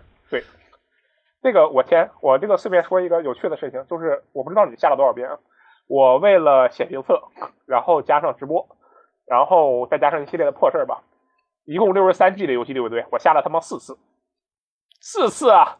一开始是一点零零版对不对？我们下来之后，然后玩了一段时间，不是通知嘛啊，我们有一个补丁，打一下吧，哎，下又下一遍，然后直播模式，你开直播模式又要下一遍。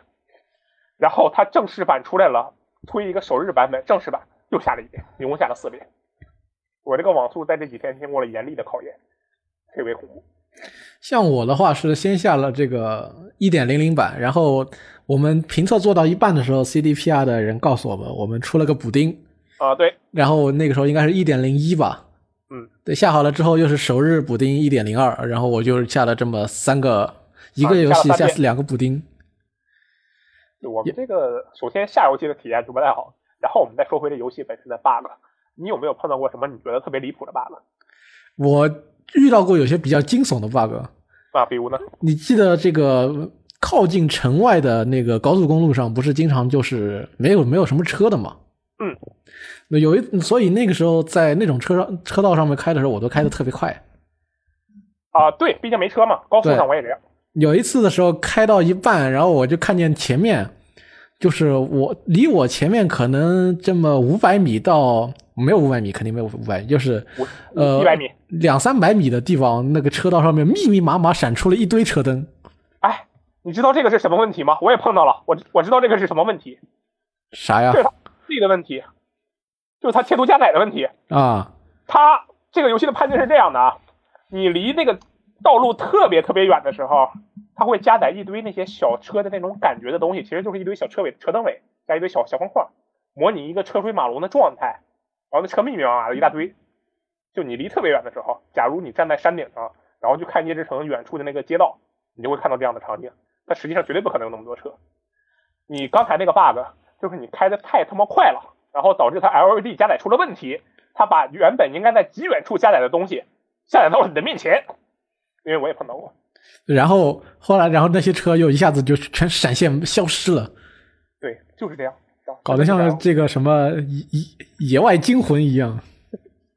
它的这个 bug 真的是各种各样啊！还有一个，哎，你碰到那个主线上那个 bug 了吗？就是你那啥了之后啊，就是你因为某些原因啊，黑梦黑屏，对，黑屏了之后，然后你就强行黑屏了很长一段时间。那段黑梦我记得很清楚，就是我首先先玩，玩到了以后遇到这个黑屏，我我想这个别人游戏。出了 logo 这个以后都是一段很牛逼的演出，为什么你这边这个游戏那么别致？我靠，黑屏出了黑屏之后，我出了 logo 以后黑屏半个小时。对，但是还有 UI，而且还有声对，特别精彩。我想这是不是因为这他要表现这个我脑袋被枪打穿了以后，这个呃脑袋当中的东西被打坏了、烧坏了的那种表现？啊，对，这不是我这个因为我的一体嘛，我这赛博朋克嘛，我这眼睛出了问题啊？对，联想到我前两天不是刚呃，我在主线之前不是刚刚去那个一体医生那边换了个眼睛嘛？啊，对，我想这好像还说得通。对，然后我还记得那天你来问我这个是不是这个是不是 bug？我说我当时的回答说，根据我的体验，这应该不是 bug 吧。对，我也以为那不是 bug。然后你你一直打了多久那个 bug？打了半个小时左右，就那一段。嗯，太厉害了。就是我跟大家，如果你还没有玩的话，大家一定要听这个 bug。这个 bug 是我目前为止是百分之一百出现，我是百分之一百出现，因为我打了三遍。呃，这个地方我经过了三次，然后每次都出现。就是说，主角在因为某些原因，然后脑子里东西坏掉了之后，其实接下来的场景应该是玩家操控人物，然后去呃逛一逛啊，在舞台上表表演，然后还有一段这个飞车追逐戏啊，可精彩了那一段。然后有那个演出，有各种各样的声音，哇，啥都有。正常来讲是一个这样的情节，但实际上那个 bug 会导致你接下来这段精彩的演出全都是黑屏状态，但 UI 还是正常的。对，然后你就会觉得，哎，是不是就主角的眼睛瞎了？但是实际上他的那些 UI 标识还在，而且实际上因为这一段的流程非常的线性，导致你不需要去看画面，你也能过去，基本上。对，然后等到特别神奇，等到后边有一段剧情的时候，你。正好是那一段，就是说你回到家里的时候，你又看得见了。我想，我操，这好像跟剧情是完全合得上的呀。对，你觉得？我就会觉得，哦，这个设计太胆子真大。我靠，没见过游戏敢这么做，让玩家黑屏玩半小时。我黑屏半小时，屏幕上面还给你经常闪一闪那种电子，对，就是产品坏掉那种特效。我想，这我操，这个真牛逼，沉浸感爆表啊！真的是这样的感觉啊！后来发现了是个 bug，哦，现在这个 bug 真的是花样百出，我感受到了各种各样的，比如说什么呃人物倒立啊、人物瞬移啊，还有这个 T pose 啊这种，还有我当时玩的时候，我不知道你碰没碰到啊？我玩那个版本，所有的树贴图都有错误，就是呃远处的树会刷在这图层，如果你用 Photoshop 的话，不是有那个图层吗？远处的树那个图层的优先度是最高的，就能导致你能看到建筑后面的树刷在你的面前，特别特别的奇怪。那我跟你遇到了不一样的 bug。呃，你还记得那个演示当中的那个任务，就是你跟杰克一起去那个食品工厂吗？呃，全食品工厂。对，是这样的，我把车停到了工厂门口，然后下去跟跟他对话，然后对话以后我们就一起进去嘛。然后他没有绕开我停在那里的车，直接人从车里边穿了过去。那他行走的方式很独特。就是说那辆车。在那一个时刻，它的那它的碰撞就不存在了。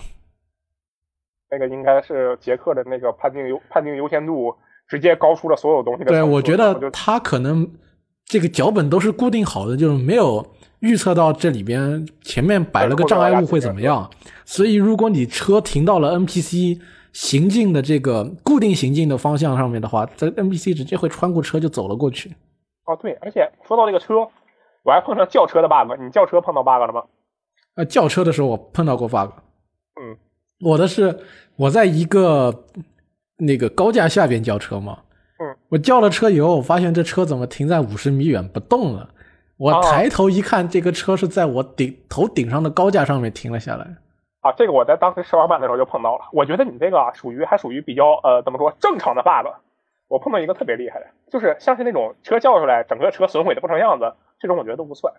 你它这个游戏中啊，有一个任务就是跟车有关，然后其实是个出租车，然后你跟那个出租车经过一系列的任务之后，你就可以免费叫这个出租车。然后实际上这个出租车你会跟它有一些有一些摩擦，对吧？反正就是可以这么说，为了不剧透，我们就这么说，会跟它有一些摩擦。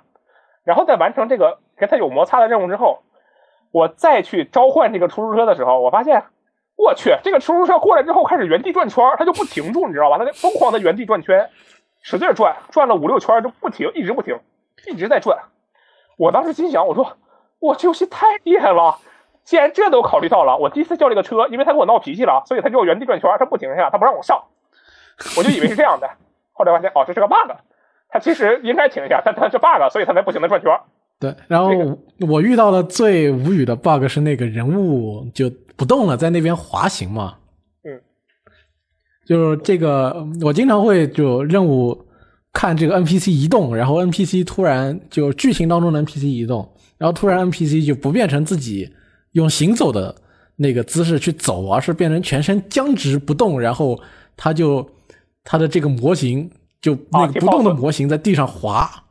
哦，对，这个也是很常见的一个，在其他游戏中也见过的 bug。对，然后我昨天玩的时候，我因为我这个游戏低头不是能看见自己脚的嘛，我看见我这个脚走的时候没动，它也像那个 NPC 一样，两只脚不动在那边滑。我当时想，我靠，这也太那什么了。我觉得这个游戏的 bug 真的是怎么说呢，有点超乎我的想象。而且我们再强调一下，我们说的是体验来相对来说已经比较正常的 PC 版。我觉得比较幸运的是，我不知道啊，就是可能是咱们比较幸运，或者说 CDPR 在这一点上确实比较小心。我目前还真没看到，虽然它有这么多多 bug，但是目前还没有看到有人说有什么坏档或者游戏没有办法推进的 bug 在 PC 品牌上。你你有碰到过吗？我好像最近看到有些人说自己差点就碰到了坏档 bug 啊，但是没有是吗？反正就是。我确实，他没有碰到过坏档 bug，我觉得算是相对来说是不算中的万幸了。就可能是因为我的容忍度比较高，我觉得，哎，这些 bug 独挡能解决的问题就就不算问题啊。我这个其实可能态度不太对啊。我也是觉得他能让我独挡把这个问题解决掉，就差不多差不多了吧。对，只不过这个独挡的频率真是太高了。我不得不说，他的这些小 bug，他优先体验是绝对的，而且，但你要。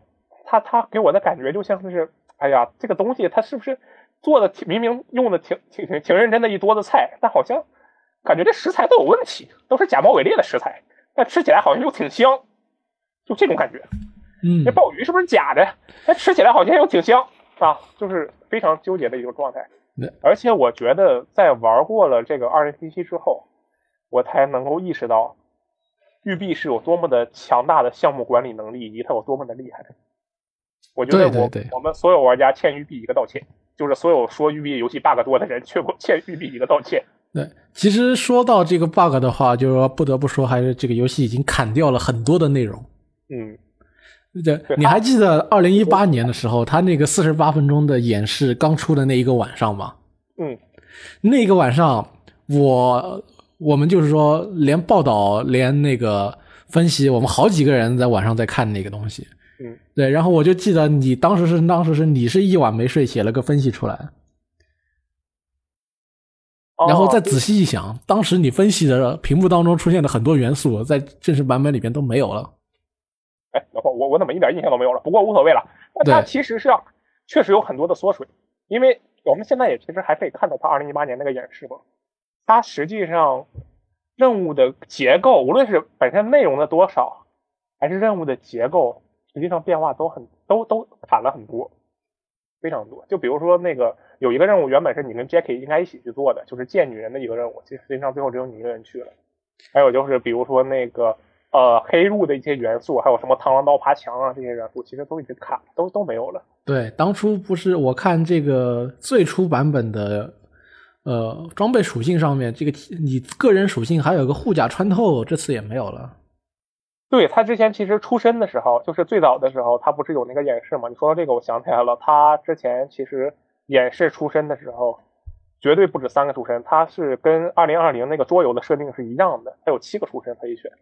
对，这个也也都砍掉了。而且我还记得他说，你穿不同的衣服，NPC 对你会也会有不同的那个态度，这个也没有。对，他其实怎么说呢？其实缩水啊，咱们也不是没见过。但是二零七七这个缩水呢，我只能说他在他擅长的地方完全没有任何缩水，但在他不擅长的地方缩的特别严重。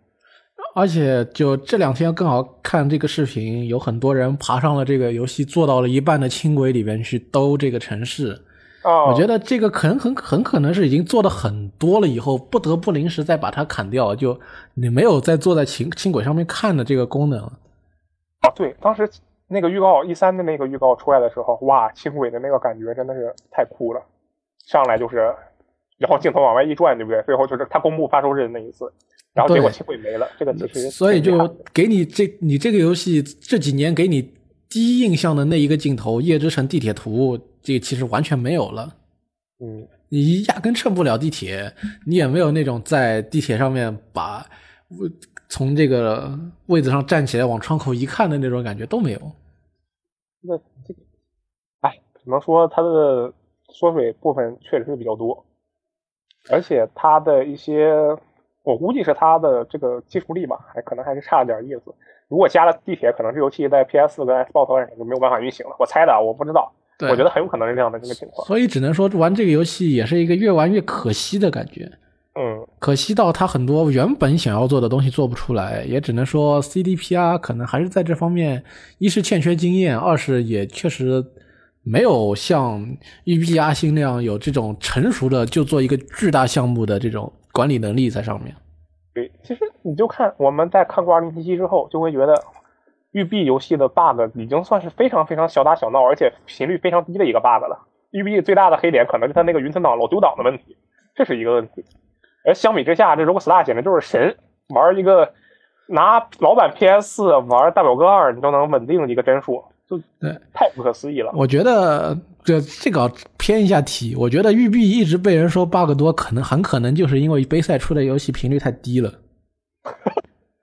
要是杯赛两年，有道理。要是杯赛两年出一款他们自营的游戏，就自己那个工作室是做的游戏的话，大家心里面想的肯定全都是杯赛 bug，不是育碧的 bug。嗯，刷脸刷的太多了，就导致所有人都觉得自己可以对其进行评价，这也是一个问题吧。但是总体来讲，就是我们刚才其实 bug 也聊了一些，这绝对非常多。这个游戏如果有什么显而易见的问题，不像刚才我们说啊，一些如果从角色扮演游戏的角度来讲还不错，但是从开放世界角度讲它就有问题。不是说这种从不同的角度看有好有坏的这个问题，这个游戏绝对的缺点就是它的 bug 和它的一些没有到达没有达到这个宣传的内容的一个预期吧，我觉得可能是这样。对，其实我有一点就不怀好意的，就是说是。我其实，在这个评测发布之后，我有点偷笑的那种感觉，就是很多人说：“难道我没见过那么多 bug 吗？”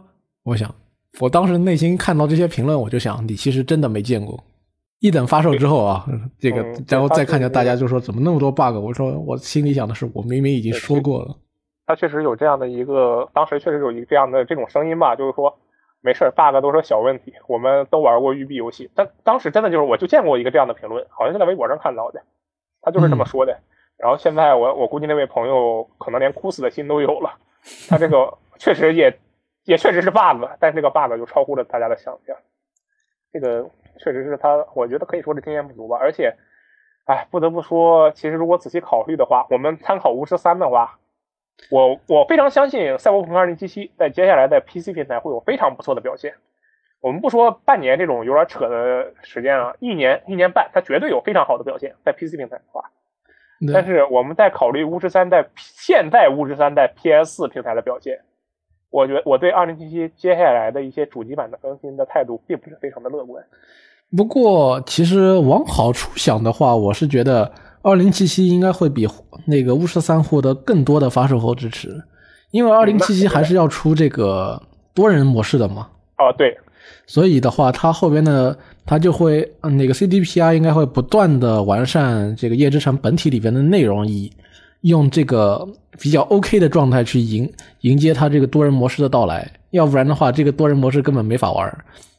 其实当年，其实我们再再想一下，当年巫师三刚发售的时候，bug 多啊，然后那个跳出也有问题也有，而且当时巫师三的那个内容，其实跟现在的内容，就是细节上内容上，其实区别是很大的。当时巫师三那个像是那些小图标，其实都是一样的。你看现在都每个图标都是有不同的那个图，每个小物品都有不同的图标嘛。第一个版本根本就不是这个样子，对不对？它也许会在将来有更多细节上的改动，这个也许会是一个比较好的状态。这事儿啊也不太能确定。我们现在呢能聊这个事情，也纯粹是因为比较幸运吧。我 E.K 还有我，我们两个 P.C 配置比较好，然后也对游戏的怎么说容忍程度比较高。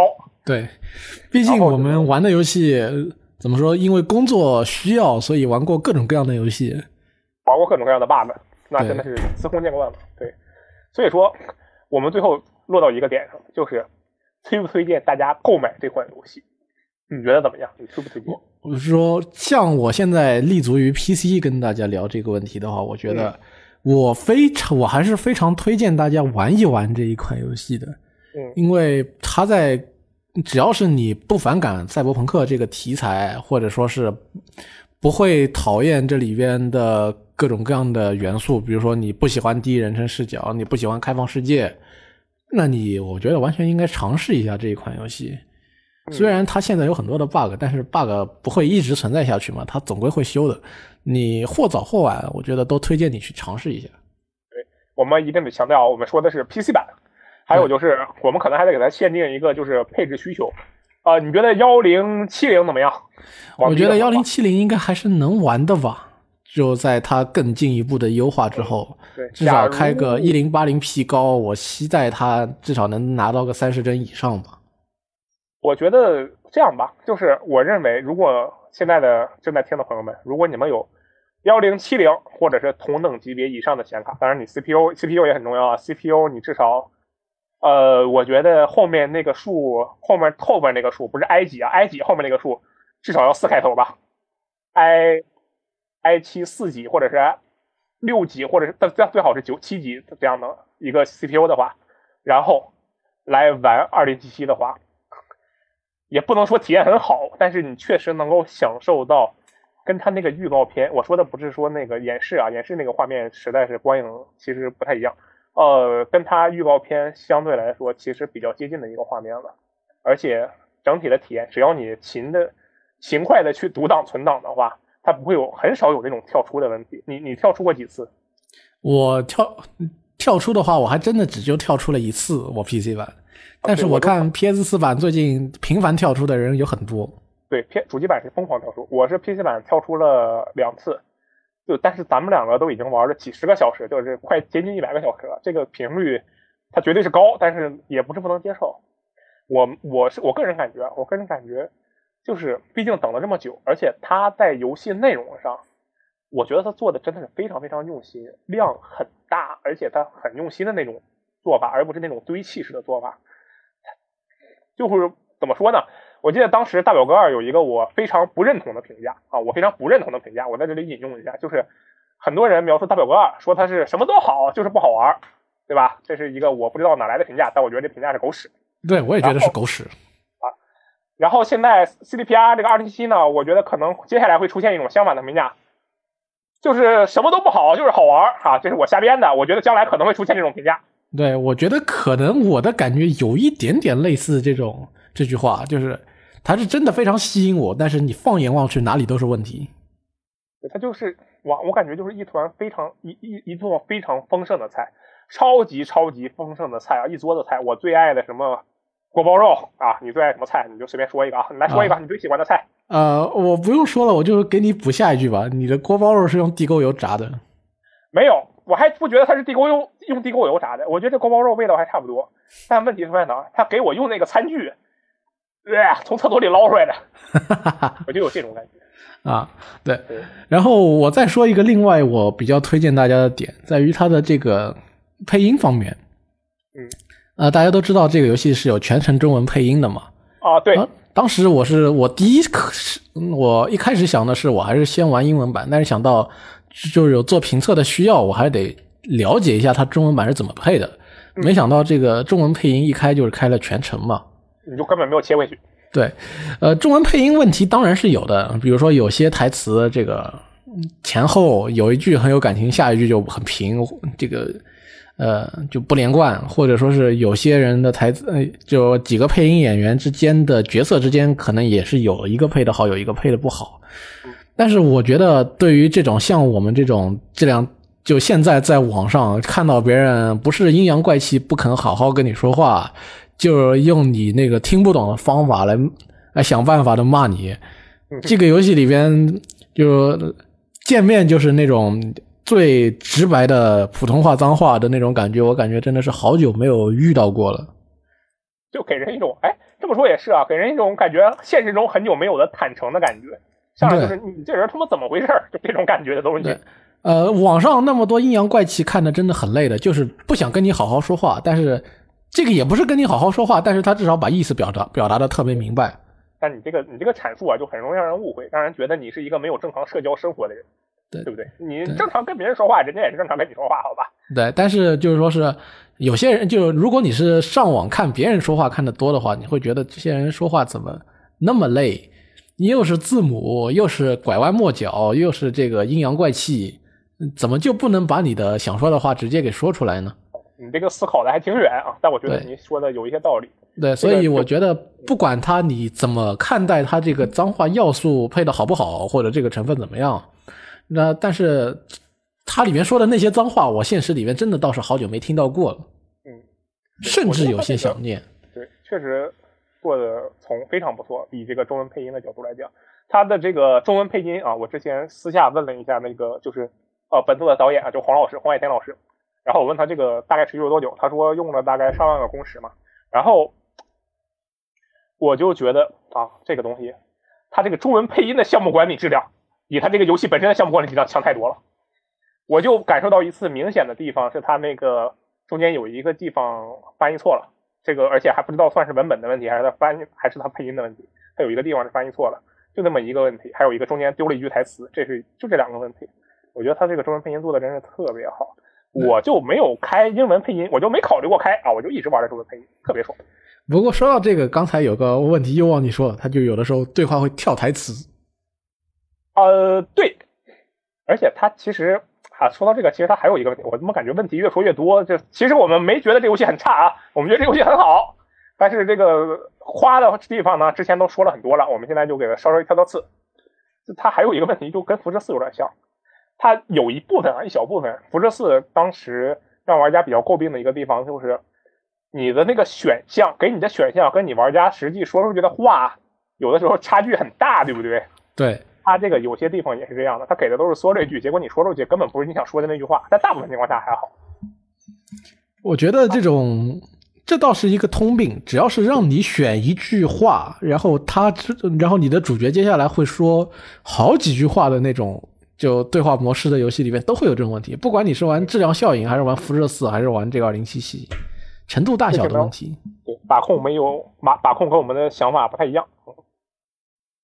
这个其实总体来讲，我觉得我们从 PC 版这个角度体验来讲的话，是优点不说啊，但我觉得我们缺点其实说的还挺全面的，对吧？对，对，呃，我们最后再重申几句啊，就是这一期电台我们是基于 PC 版来录制的，然后关于主机版的表现，它已经超出了游戏本身的问题，而是一个。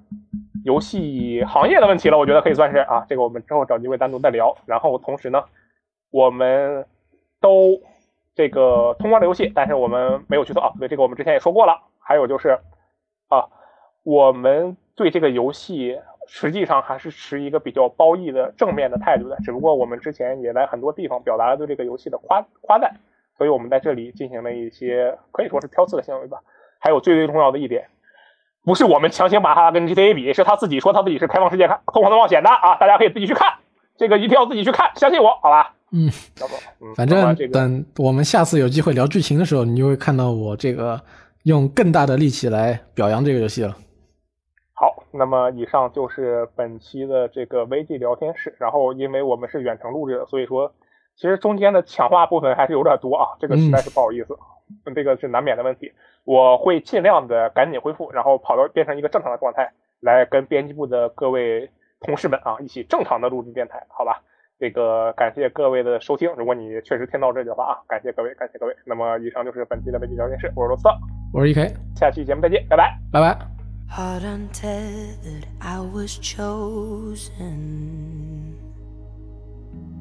Be a victim without knowing. You see beyond all my doubts. All I'm hiding, you bring it out. I lose myself to your control. When you touch me, I'm almost human.